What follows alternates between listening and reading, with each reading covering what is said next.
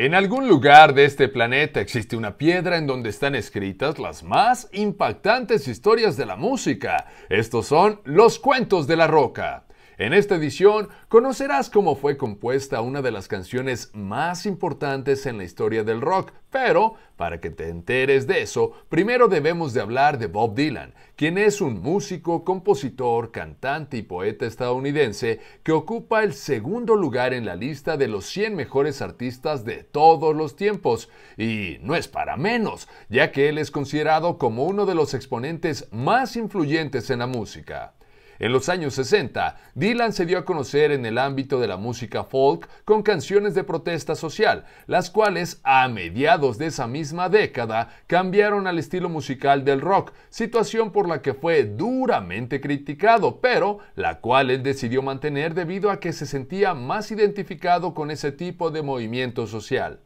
a lo largo de los años, ya sea con la guitarra, la armónica o en los teclados, Bob ha experimentado con diferentes géneros musicales como lo son el folk, el blues, el country, el country rock, el gospel, el rock and roll, el rockabilly, el jazz y el swing. Durante sus más de 60 años de carrera, Bob Dylan ha lanzado al mercado 45 discos, de los cuales algunos han, alcanzado los primeros lugares en las listas de popularidad, pero Así como ha tenido producciones muy exitosas, también cuenta en su haber con algunas que han sido un rotundo fracaso comercial, lo cual pareciera que nunca le ha importado a Dylan, ya que lo que él busca es crear.